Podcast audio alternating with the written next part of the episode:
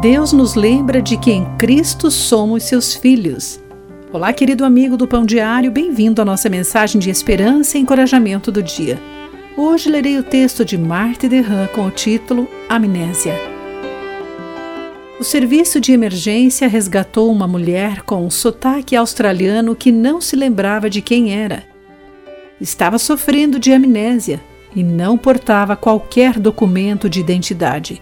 Por isso, não soube informar seu nome, nem de onde viera. Foi preciso a ajuda de médicos e da mídia internacional para recuperar sua saúde, contar sua história e reuni-la com sua família.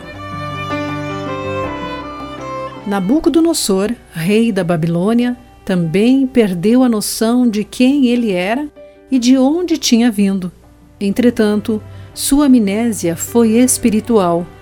Assumindo o crédito pelo reinado que lhe fora dado, esqueceu-se de que Deus é o Rei dos Reis e de que tudo o que tinha viera do Senhor. Deus alterou o estado mental do rei, levando-o a viver com animais selvagens e a pastar como os bois nos campos.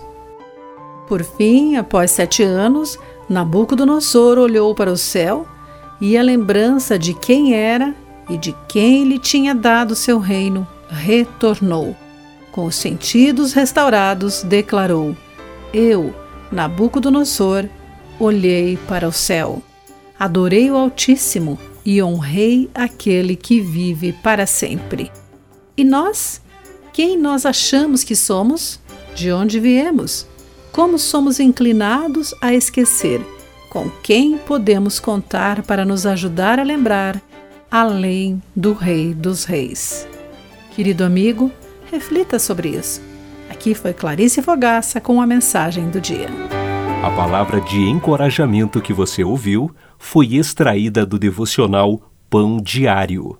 Para conhecer mais recursos e falar conosco, visite o site www.pãodiario.org.